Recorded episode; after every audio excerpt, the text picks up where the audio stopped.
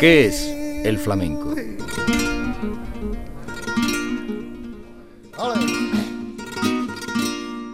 La Real Academia de la Lengua Española dice que el término flamenco proviene de la palabra flaming, que en neerlandés significa natural de Flandes.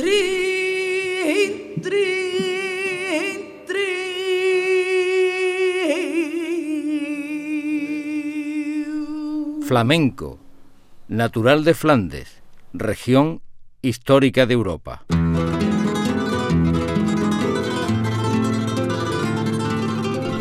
Flamenco, perteneciente o relativo a Flandes y a los flamencos.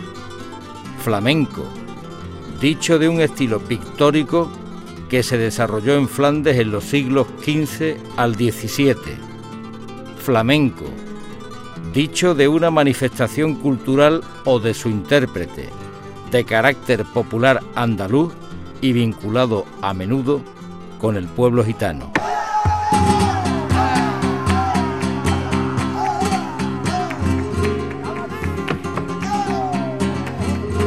Flamenco, perteneciente o relativo al flamenco. Flamenco, chulo, arrogante.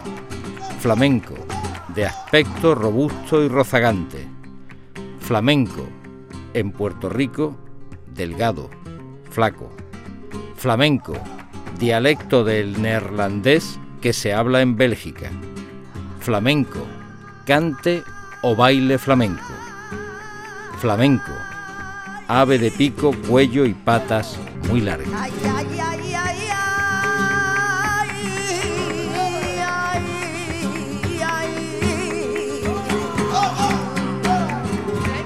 Ah, Chano Lobato, cantador. Luisa. Ahí había gracia también. Cantaba muy bien. ¿eh? Salió conmigo en Duende y Misterio del, Flamenco, en la azotea del Falla. ¿Comprende? Y tuvieron que señalarle para las cámaras, señalarle mm, con tiza para que no se saliera. Yo le canté a ella. ¿Qué te crees que canté? Ojo. Yo no lo hice inconsciente. El difunto de Aurelio, tú sabes el ojo como lo tenía distraído, y salgo cantando y canto ahora mismo, el maldito cardelero tiene un ojo de cristal. ¡Figúrate! La que le entró Aurelio. Aurelio que tenía el ojo. Yo, no, yo canté inconscientemente porque ese era un cante que cantaba caracol. ¡Maldito cardelero! Yo estaba ya enteré muy nervioso. y te le- tiene un ojo de cristal. Que el director era Egal Neví. Y Egal Neví, cuando yo canté eso, hizo así, figúrate para un lado, revolcado la, la, la, la, Conchita Monte, la artista de cine, que era ah, su, mujer, que vino a rodar toda esa parte de por aquí, es revolcada. Y yo, yo, yo inconsciente no sé, mira, cuando Aurelio escuchó, me llamó y dice, eres un sinvergüenza, si todos los días estás borracho. Y ¿qué canta, canta? ¿Me quiere matar? Y yo, ¿qué? ¿Qué? ¿Qué y claro, el maldito cardelero tiene un ojo de cristal y Aurelio con el ojo. ¡Figúrate! Oye, me quería quitar de. y me quitó de, de, de, de, de, de- de rodaje. Manolo Curao, a la paz de Dios. A la paz de Dios. ¿Qué es el flamenco? La seña de identidad más mm, clara y distintiva de un pueblo y de una tierra, de un territorio como Andalucía. Y a partir de ahí es una música, es un baile, es un motivo de inspiración para los músicos clásicos que bebieron muchísimo en, en las cadencias andaluzas del flamenco. Es una expresión. El flamenco es muchísimo más que, que cantar, tocar y bailar, esto está claro.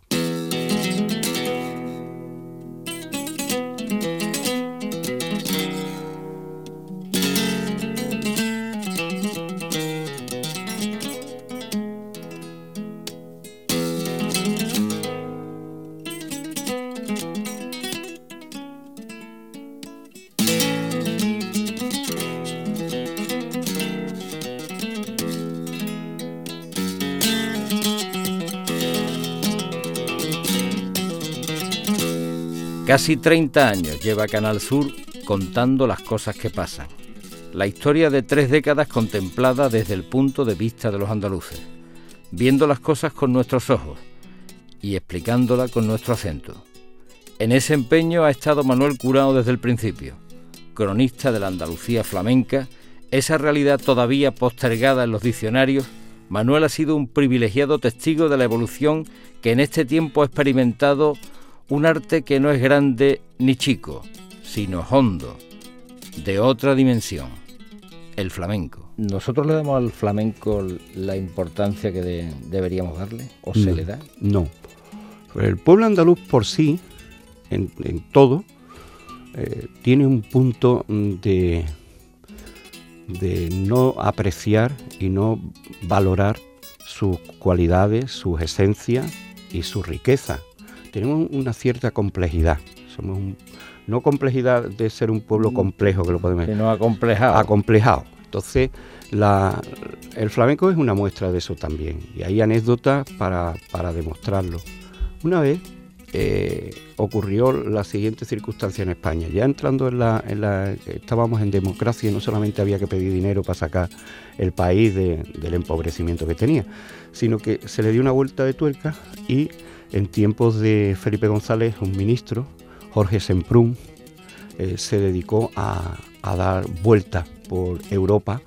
Más que vueltas fue a tres sitios clave, y uno de ellos Alemania, como ministro de Cultura, para empezar ya, aparte de la economía, a manifestar desde dentro el interés que había por el gobierno y la democracia, el gobierno de entonces y la democracia, que España alcanzara unos niveles europeos de cultura y cómo se tenía que hacer esto. Y empieza a explicarle a su homónimo alemán que el gobierno mm, de, esa época tiene muchísimo interés en incentivar las grandes orquestas, restablecer una línea de un circuito de teatros, eh, edificar teatros en los pueblos de más de 20.000 habitantes, eh, los conservatorios, y ahí empieza el hombre a hablar de que en los colegios los niños tenían que saber no solamente geografía, historia y matemáticas, sino que tenían que saber quién era Beethoven, quién era Debussy, quién era Belabarto, y empieza a dar un listado de músicos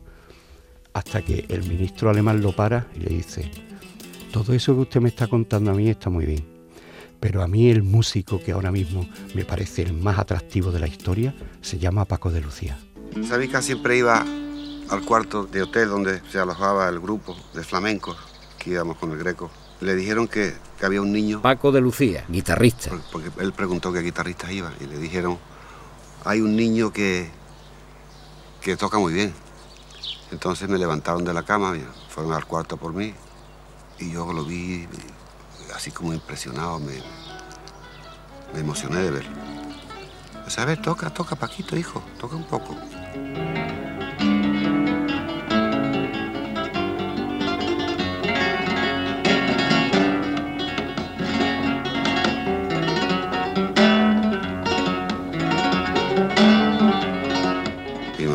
Estuve tocando. A ver, toca por esto, toca por lo otro, toca por Solear, por Taranta, no sé qué. Y cuando terminó de tocar, como yo tocaba las cosas del niño Ricardo, yo creo que a eso le ofendió de alguna manera. Entonces me dijo una palabra, una frase que fue clave para mi desarrollo luego como guitarrista. Dice, sí, tocas bien, pero un guitarrista tiene que tocar su propia música.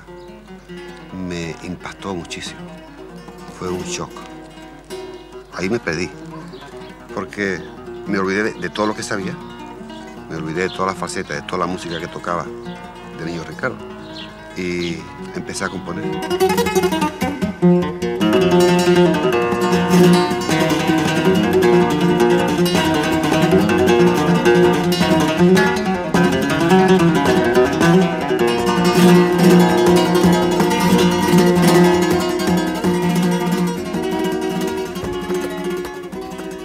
¿Qué ha aportado mm, Canal Sur Radio y en general esta casa, ¿no? la Canal Sur, a, la televisión también, al flamenco? Ha aportado mucho, pero hablando de titulares, yo creo que el titular de, esto es eh, Canal Sur tiene el mejor archivo de flamenco del último cuarto de siglo. Lo más importante es que tenemos 15.000 horas de registros sonoros propios. Carlos Arbelo, productor de Canal Sur Radio. Importantes espectáculos de Andalucía y de España. Esa es la historia que tenemos. Independientemente de, el archivo es consecuencia de un trabajo, que es el día a día, pero es el pozo que queda ahí de ese trabajo. Nosotros venimos de, hacer una programación dedicada a la Bienal que nadie nos puede igualar. O sea, 12 eh, espectáculos en directo, una hora diaria, la radio de bolsillo, nuestro canal Flamenco Radio inmediatamente alimentado con, los mejores sonidos, hemos grabado más de 30 espectáculos, más de la mitad. Ese es el día a día, todos los días hacemos una hora de flamenco con la actualidad, que es muchísima. Pero el último cuarto de siglo del flamenco, que es un cuarto de siglo muy especial, es el, donde se da la mano el neoclasicismo ese que representa el mairenismo y, todo lo que ocurrió en los años 70 y 60, se da la mano con la internacionalización del flamenco. Ahí somos nosotros quien tiene el mejor y, más variado archivo. Tenemos desde los maestros de entonces, tenemos grabado pues, a, a Fernanda, a Bernarda, a Morente, a Paco de Lucía, a Camarón.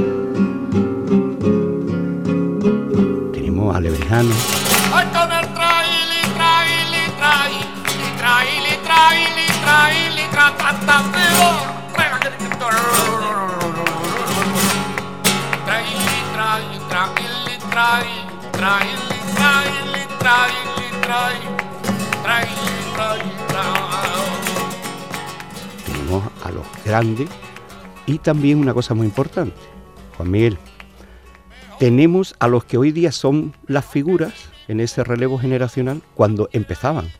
Arcángel con 10 años, ganando el concurso de la Orden, de la Peña de la Orden. A Esperancita Fernández cuando todavía era de la familia Fernández, antes de que despegara como individual. A Antonio Reyes lo tenemos grabado siendo un niño. Te estoy diciendo de gente, a José Valencia, pues tres cuartos de lo mismo. A Estrella Morente igual. O sea que, y, y en la guitarra, pues ¿qué te voy a decir? Tenemos los conciertos de Paco de la Bienal, tenemos eh, a, Paco en, todas las producciones que ha hecho a partir de, que la radio se pone en marcha, pero también tenemos a la gente nueva, eh, Dani de Morón, a Diego del Morao, a su padre. Ese relevo generacional lo tenemos ahí y, ah. es el último cuarto de siglo del flamenco. Ahí lo quiero. Ahí. Atrás. Bien, se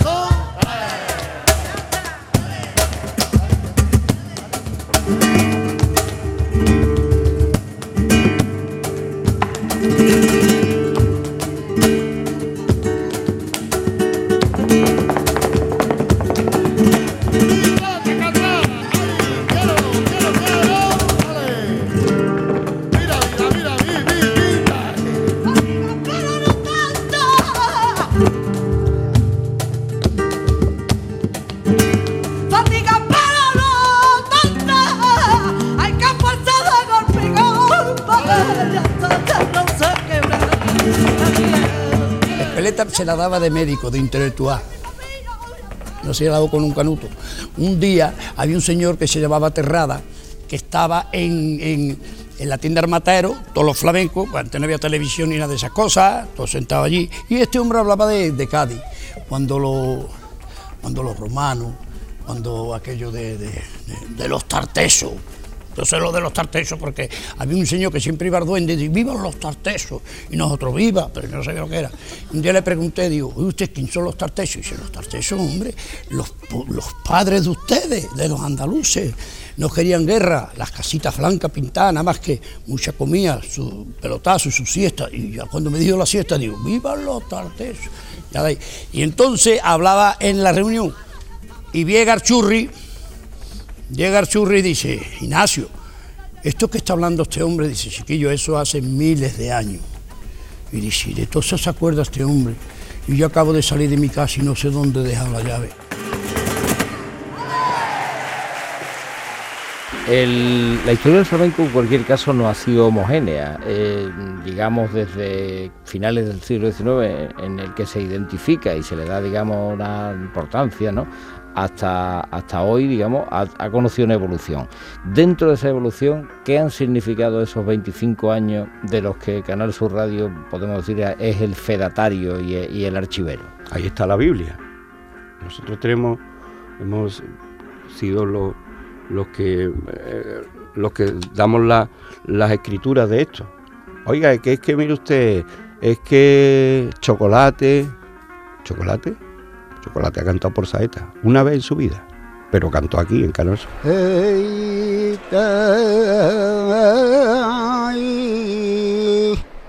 como una sigrilla, ¿no? ¡Ey, madre mía de la angustia! ¡Ay, ay, tú has llegado oh, a conseguir que los payos y los gitanos, que los payos oh, y los gitanos se vuelvan locos por ti. Ay, se vuelvan locos. Oh, oh,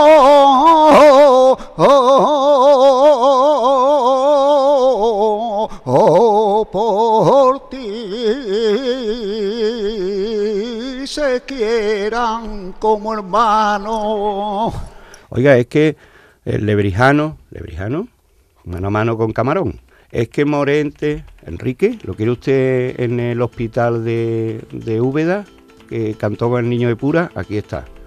Es que empezamos a tirar y, nosotros tenemos las escrituras de después cada uno que escriba la Biblia como le dé la gana, ¿no? Pero los pasajes los tenemos los tenemos nosotros. El tiempo flotando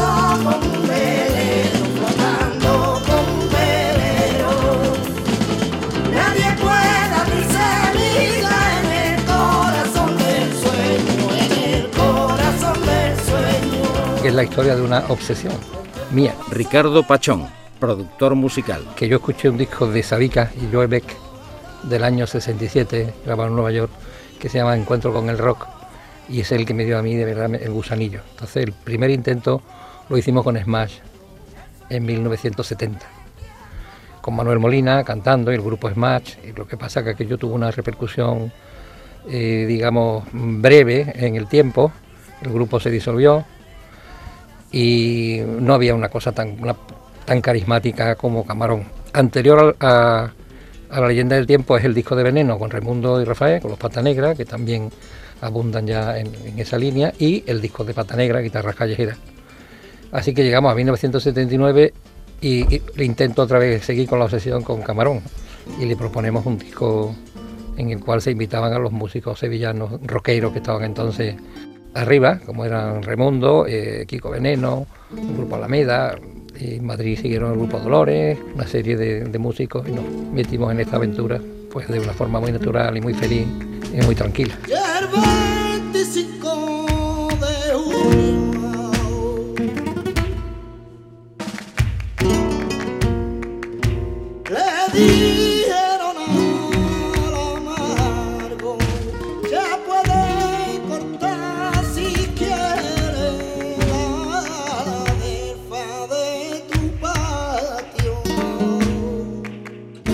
Yo la primera vez que escuché Camarón eh, era en, el polígono San Pablo. Raimundo Amador, músico. Que mi padre tenía un magnetofón Philly, holandés, precisamente, de esto de carrete. Y entonces ahí metía muchos temas, ¿no? muchas canciones, muchos discos y tal. ¿no? Y de momento escucho, escucho a Camarón y le digo, y le digo a mi padre que para descansar, digo, papá, ¿esa, ¿esa quién es? ¿Quién es la que canta? Dice, no, no, es un gitanillo de ahí. pues tenía la voz tan finilla así, tenía la voz parecía una mujer con la voz grande, ¿no? ¿Entiendes? Y entonces, bueno, entonces yo ya, yo ya cuando escuché a Camarón y Paco, yo ya no veía por nadie más, ¿sabes? Entonces yo era pan, vamos, que no que ya no, escuchaba a nadie, ya no escuchaba a nadie nada más que a Camarón. Después cuando yo era tan fan de Camarón de momento, verme ahí, bueno, yo ya, yo ya había tocado con él antes, no, no tan, eh, o sea, eh, seriamente como en un disco, ¿no? Sino de fiesta y eso, ¿no?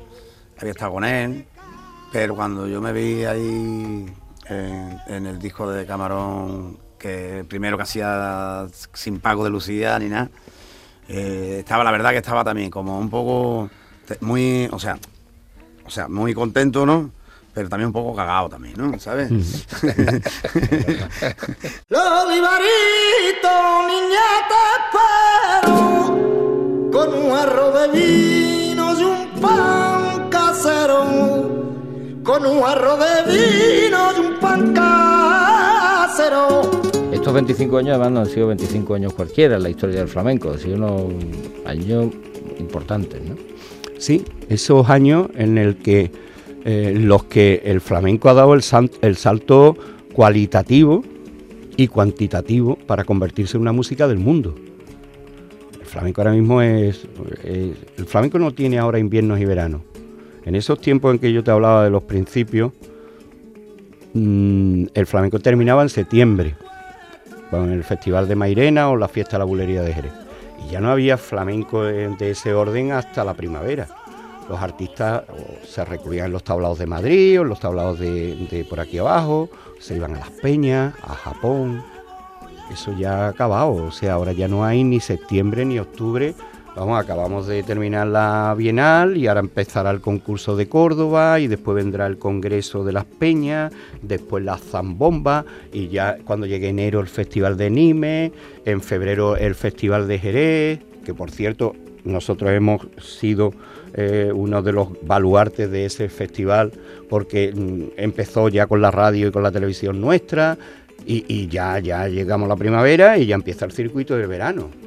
Entonces, hoy día el flamenco hemos asistido y hemos colaborado a ese salto cuantitativo y cualitativo que ha dado el, flamenco. En América bien, en América me dio por tomar, como andaba con el estómago distraído, mm, unas latas de, sopa de esta. Estaba de sopa ya. Y entonces, y mandé un giro, un giro en Hollywood, en Los Ángeles. Llegó y así, tenía el dinerito de dos semanas y me meto en un banco y hago así, plum. Y, mire usted, el nombre de, esta gente, en Madrid que estaba vivíamos, pum, pum, pum, y mandé. Y ahora el morado no va a la guerra. ¿Qué hecho, hombre? Digo, yo mando, pero te han dado un resguardo. No, bueno, chiquillo. Oh, uy, qué más rato. Estaba cantando así y pensaba en el giro. No me iba de ritmo, no, la habrá cogido esta hija de la gran puta no la habrá cogido. Ah, una pena, horroroso. Hasta que ya fue el primer giro que llegó más pronto, ese es de sinvergüenza.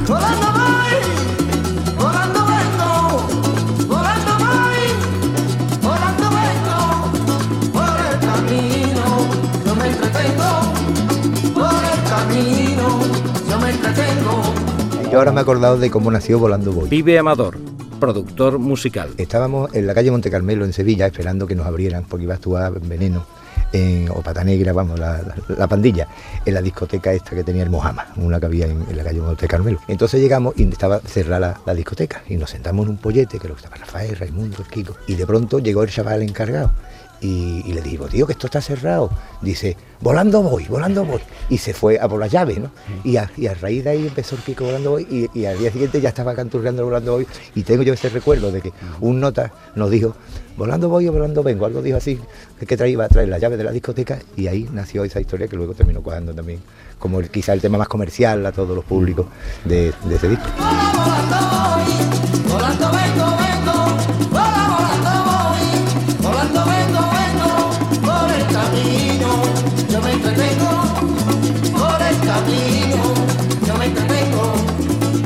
El, flamenco, yo llego a la conclusión de que más que una música es un modo de vida. Y en ese modo de vida no solamente eh, intervienen los artistas, ¿no? la gente que, crea, los creadores, los intérpretes, sino que hay también eh, otra gente alrededor que son casi tan flamencos como ellos.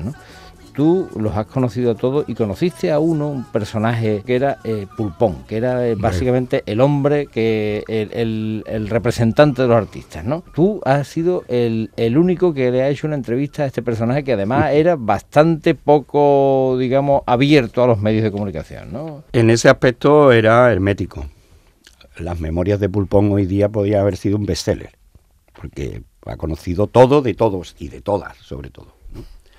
Y era el gran representante. Sin Pulpón no se hubiese hecho, no se hubieran hecho las cosas que se hicieron de la forma que se hicieron. Implantar esos festivales flamencos en los años 60 en todos los pueblos con artistas desconocidos, porque la mayoría eran artistas nuevos, y ahí es donde surgen esos que ya hablábamos antes del potaje de Utrera, la caracolá, y eso se extiende por toda Andalucía.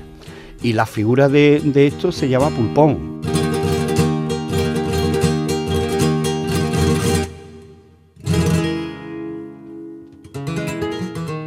Había un hecho fundamental que para llenar locales grandes se necesitaban unos a otros. Y entonces hemos hecho programas gigantes, tan criticados en la prensa algunas veces, pero que han reunido miles de personas y lo han hecho importante. Antonio, ¿sabrías vivir sin un teléfono al lado? Yo creo que no, que ya estoy muy acostumbrado y no tendría que inventarlo. Antonio, ¿qué ha sido Camarón de la Isla? Uno de los más grandes de la historia, ha sido insustituible y ha sido querido por todos y admirado. Y lo que tenemos que hacer es el homenaje a la viuda, como se iba a hacer en Madrid, porque a Dios rogando y con el mazo dando. Habla mucho de camarón y después no darle nada a sus niños, a mí no me gusta. El flamenco es lo que más te ha dado a conocer, pero sin duda alguna hay una serie de parcelas en tu vida artística que es imposible eh, olvidar.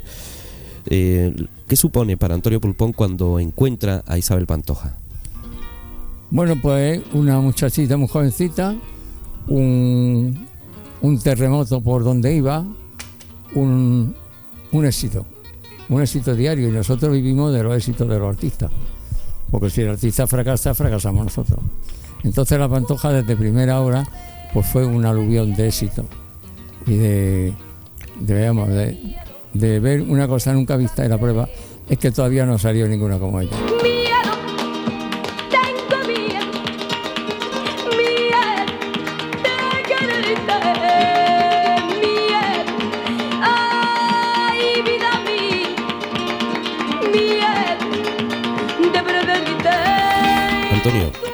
Aunque parezca frívola la pregunta, en cierto momento tú declaraste que la madre de la Pantoja no te dejó ni un instante a, solo con e- a solas con ella.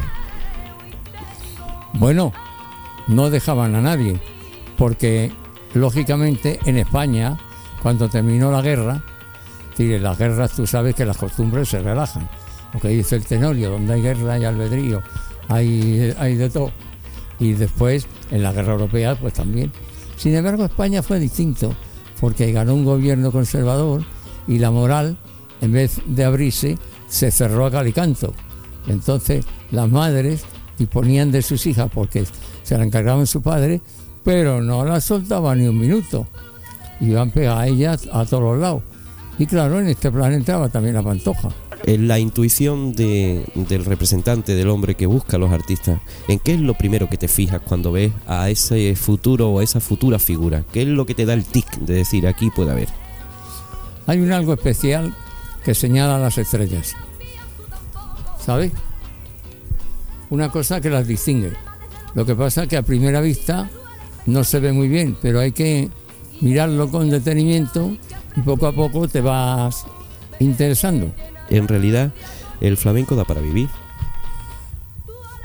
Cualquier profesión que se tome con interés, que se sepa algo y que se trabaje da para vivir.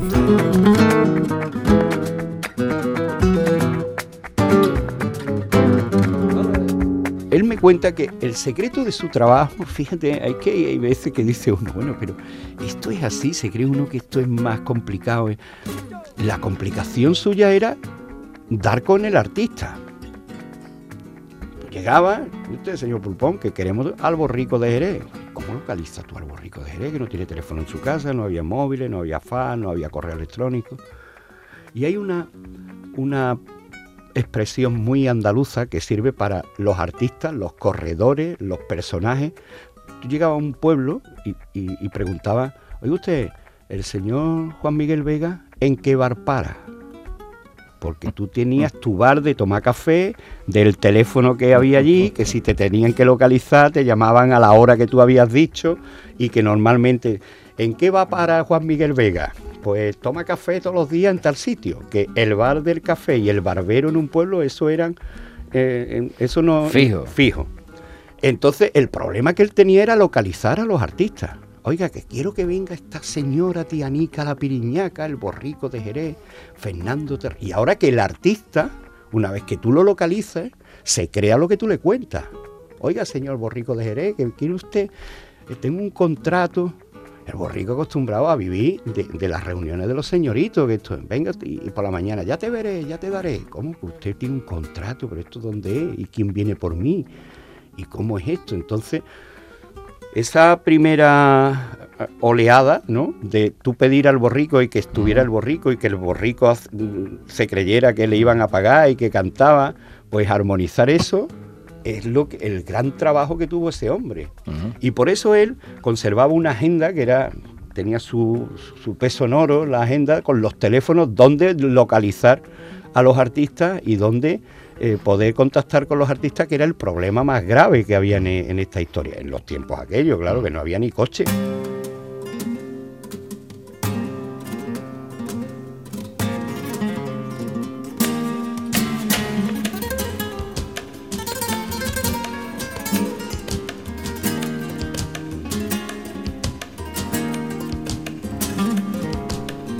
Manolo Sanlúcar, guitarrista.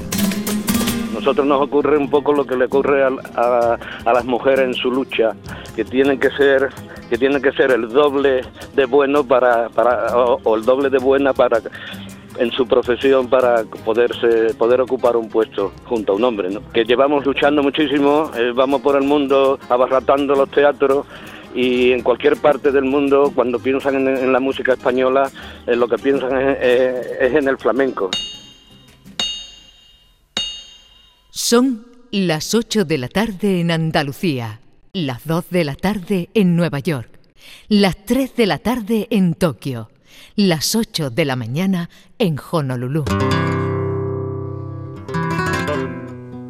Este es un momento histórico. La radio comienza a difundir el flamenco ininterrumpidamente por Internet. La Radio Televisión de Andalucía pone en funcionamiento su cuarto canal radiofónico. Nuestro primer tiempo de emisión va a estar protagonizado por el himno de Andalucía, llevado al flamenco por grandes figuras del género. La música del flamenco uniendo a todos los seres del planeta. Desde Andalucía, canalflamencoradio.com. Desde la tierra del flamenco, flamenco para toda la tierra. Y ha coincidido además en los últimos años sobre todo con la revolución tecnológica de, de- de tantas cosas y entre esas cosas una que se llama Internet, en la que también está esta casa ah, y en la que tiene su particular canal flamenco, ¿no? que está teniendo una repercusión mm, universal, ¿no? Flamenco ha pasado de ser una tiendecita de barrio a, un gran, una gran superficie. Flamenco ahora ya es un mundo. ¿no? Y, y en esa gran superficie está la comunicación. Hoy día ya no, no en el flamenco. El flamenco también se, se acentúan más esas claves. ¿no? La gente ya no espera a las 4 o a las 10 para escuchar un programa, ya tiene la bandeja de la radio. La gente ya no... Mira, yo cuando empezaba me llevé detrás de un ebanista que había en Torreblanca que tenía una colección de discos de pizarra y, oiga, me hace usted el favor, iba con una grabadora para que me pusiera con un tocadisco de esto, con un A, 78 el disco de pizarra de Juan Mojama, el otro de, de La Niña Los Peines, me falta el de Manuel. Hoy se sienta un chaval, un aficionado delante del ordenador y da un botón y tiene toda la discografía de Chacón. Y tiene mm, toda la bibliografía. Hay que saber administrar esa información, pero la tiene. ¿Qué te quiero decir con esto? Que no podríamos vivir una empresa como esta de espalda a las nuevas tecnologías y pensar que ah, para escuchar el programa de flamenco tienes que poner la radio a la hora que es. Ni podíamos vivir de espalda a los nuevos campos que se abren. Pero además, ¿cuál mm, es nuestra mm, eh, aportación a eso? Pues lo que tenemos. Es decir, Flamenco Radio ahora mismo está expandida en el mundo, cada día nos llama la atención gente que además te escribe y no son aficionados eh, simplemente o gente que le gusta, sino gente que se interesa, que te hace preguntas que te ponen en un compromiso. Oiga, la segunda guitarra que está en la taranta, ¿puede ser la guitarra de fulano? Yo qué sé, vamos a ver es, ¿no? Y te, y te ponen ahí en un... de preguntas que, que uno no, no tiene una respuesta inmediata, ¿no?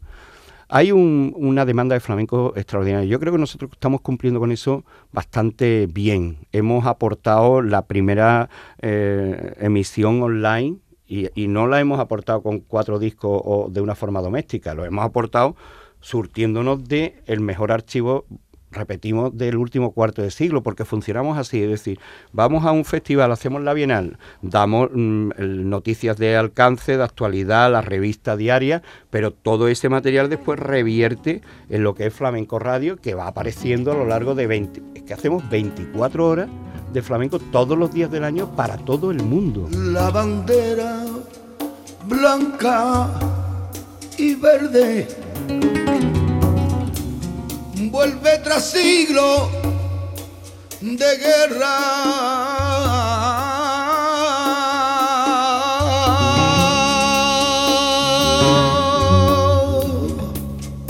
A decir paz y esperanza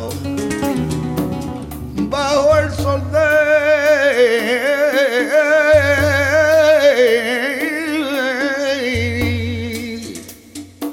nuestra tierra.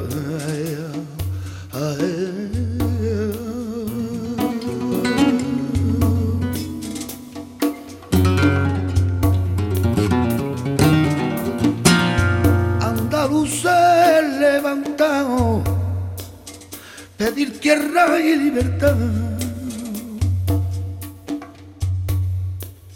Pedir tierra y libertad, pedir tierra y libertad,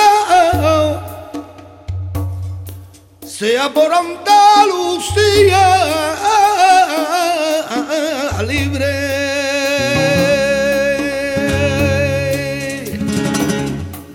pa' toita la España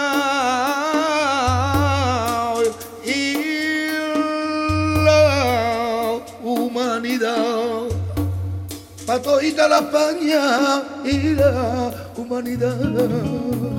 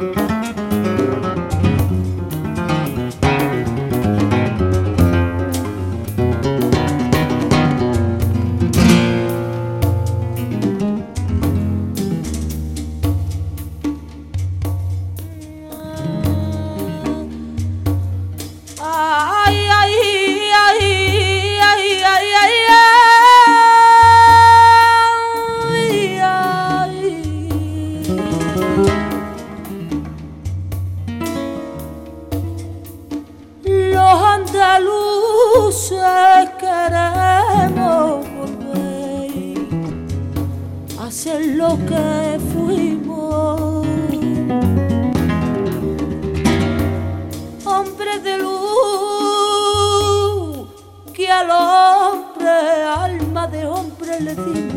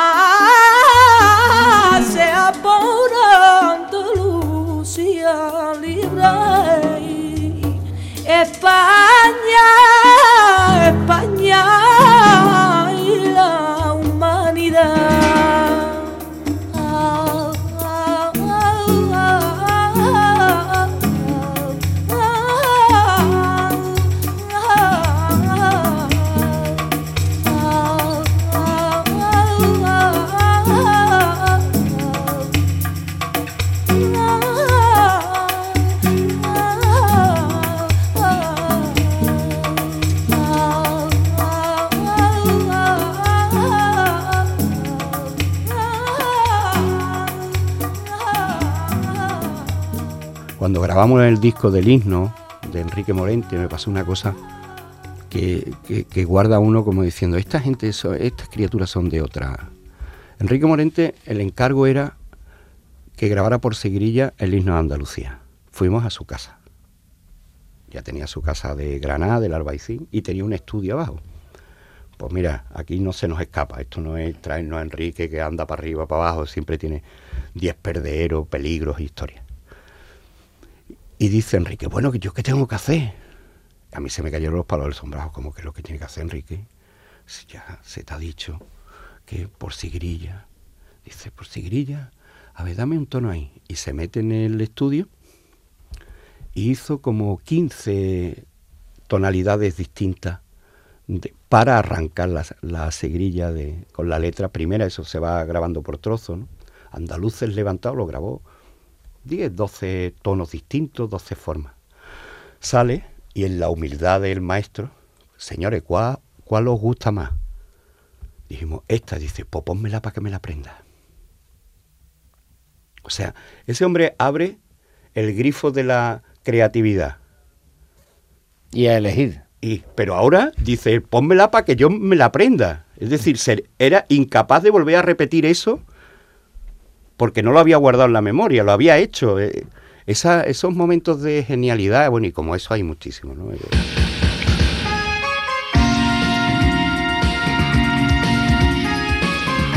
Canal Sur 2.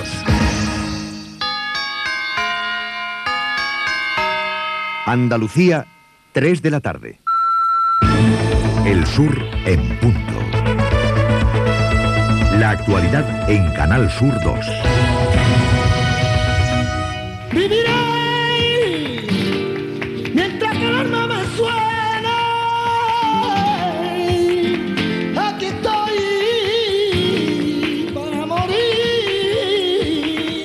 Aquí estoy para morir. Cuando me cuando me cuando me cuando me.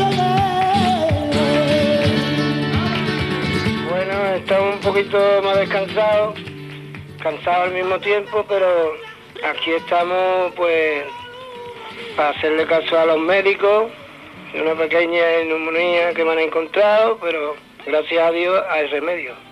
De momento reposo, tratamiento y, organizar mi vida, que ya es mejora, ¿no? Pues muy mal, porque sin hablar una palabra en inglés y además las comidas chicken y sopa de minestrone. Bueno, pues hacia mis niños, que me he acordado mucho de ellos, tiene muchas ganas de estar aquí con ellos y me iban a dar fuerza, lo mismo que me lo están dando, ¿no? No, porque lo pasé un poco triste porque yo no estoy acostumbrado a aguantar tanto así de médico ni nada de eso y lo que quería era comer un mínimo, lo poco lo mucho. Hombre, todavía ahora estoy en recuperación, pero a poquito a poco yo creo que voy mejorando. No, eso de momento le vamos a dar un paroncito para recuperarme bien. No quiere decir que no haga nada, tendré que hacer algo que hay afirmado. Y claro, como está asumido, pues lo tendré que hacer, ¿no? Pero, o sea que son compromisos más bien relativos. Hombre, claro, antes la salud que todo, ¿no? Pues mira, aquí de momento vamos a estar... Todavía no lo sabemos, pero tres o cuatro días. Luego estaremos en San Fernando también, en mi pueblo. Y luego nos iremos hacia Barcelona, ¿no? A recoger los resultados y a ver cómo me encuentran los médicos, en fin. Hombre, el día 16 había lo de la expo en, en Sevilla, que creo que no se va a poder suspender.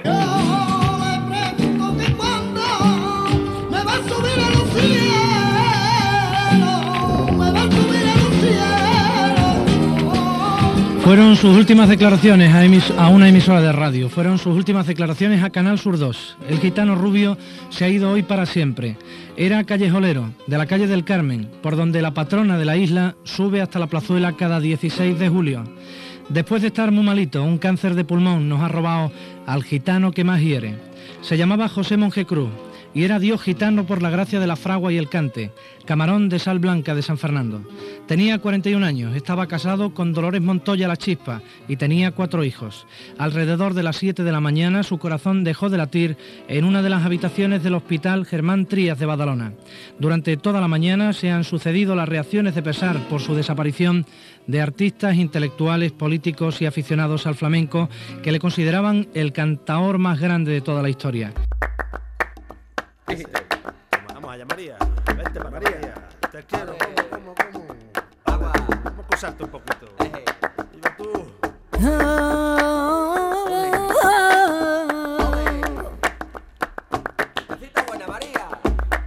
Hace tanto tiempo que no sé de ti. Tengo tantas ganas de verte la cara. Aunque solo fuera un momento nada más, un abrazo fugaz, yo me conformaba. Manuel, ¿y qué ha significado para el flamenco, si es que ha significado algo? Eh, se celebró mucho, desde luego, su declaración como patrimonio inmaterial de la humanidad por la UNESCO. También aquí vamos a, a cómo es el andaluz, ¿no? Aquí eh, montamos una historia, pero esa historia debe tener un fondo, debe estar, esto no es una caja con un lazo vacía, ¿no? El patrimonio inmaterial de la humanidad se le concede a aquellos elementos que están en peligro de extinción y se, se preserva así porque la consideración tiene para atrás una serie de obligaciones, que de eso también hay que hablar, ¿no? Por ejemplo, el silbo de la gomera. Es que eso era una familia, el día que se murieran los de la familia se acabó. Entonces, ¿qué hace el- la UNESCO? Pues preserva eso de que se vaya a agotar y entonces implica a las instituciones para que eh, esa técnica se enseñe y que no quede solamente con, en, en el seno de esa familia. Entonces el flamenco mm, no corría peligro, al revés, ¿no? El flamenco es una música tan viva que, que tiene ahora mismo un entramado de producción en el mundo. Bueno, ¿y esto para qué lo vamos a preservar nosotros? Ni tenemos nosotros que, si esto está viviendo. Entonces hubo que vencer eso. Y atención, eso tiene un efecto frontón, que es el que no se ha conseguido y la, y la UNESCO ha llamado ya la atención. ¿eh?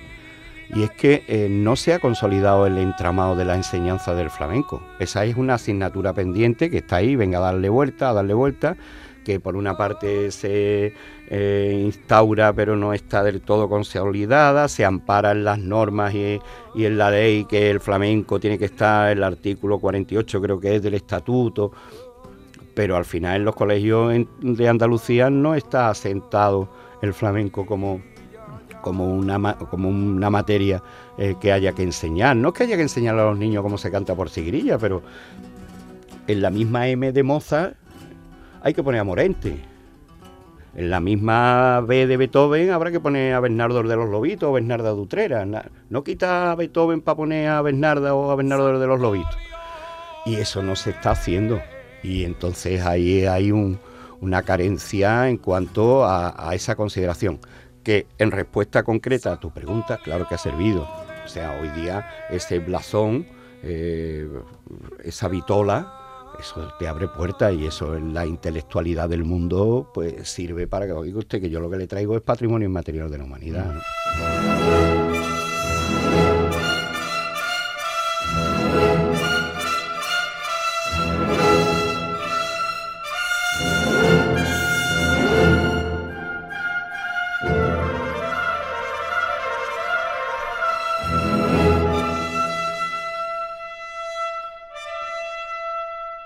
La última, Manuel. ¿A dónde va el flamenco?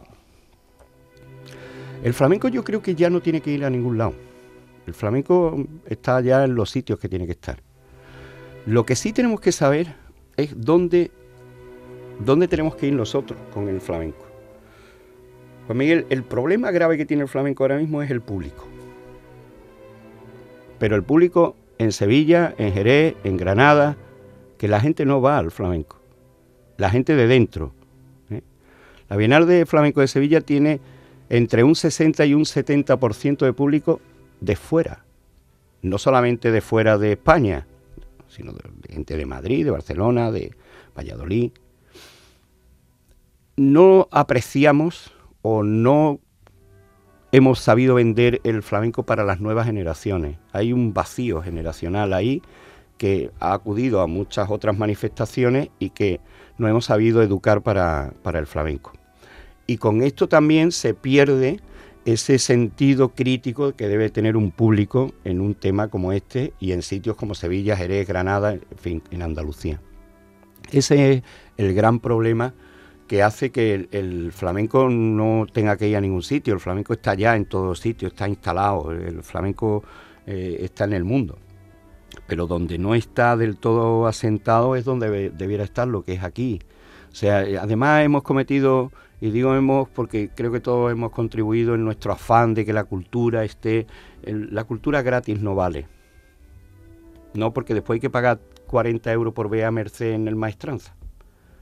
Y no vale, no vale que mm, tú dices, "Te- me quedo aquí porque ya vendrá por un circuito de la Diputación, de la Junta de Andalucía, y después cuesta trabajo que la gente vaya a los sitios mm, de por sí. Entonces nos encontramos ahí que mientras que la Bienal tiene un 100% de ocupación, después hay unos circuitos que van a las peñas y no va la gente, eh, los festivales de verano muchos en crisis porque la gente no va, y yo creo que el, problema del flamenco es ahora mismo el público.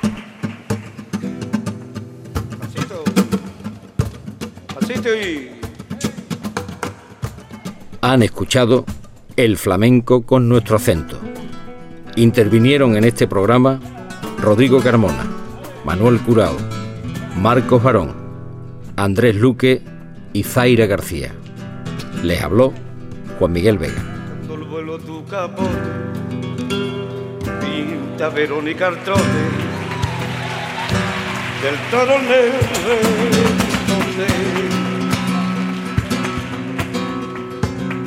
Parece la maestra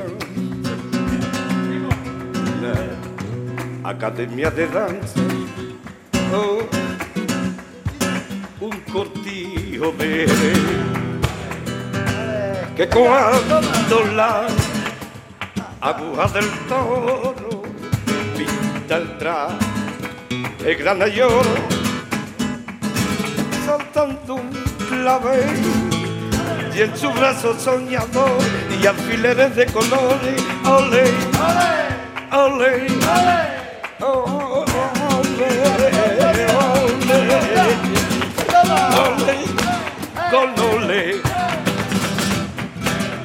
pues lo de tu muleta el verso de un poeta que quiere al cielo en bebé de tu muleta poeta que quiere al cielo cuando la aguja del toro da traje grana y oro como saltando un clavel y en tus brazos soñadores y alfileres de color. Ole, ole, ole, ole con ole. A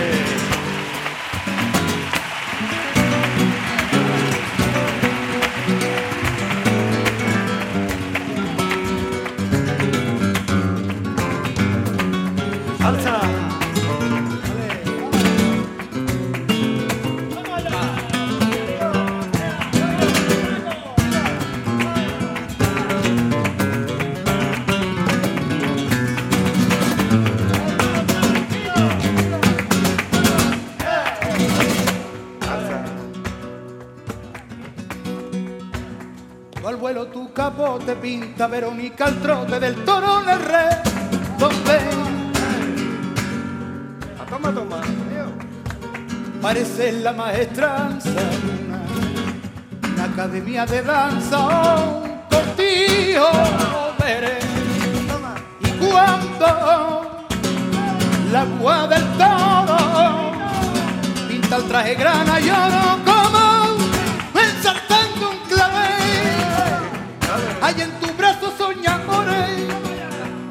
hay alfileres de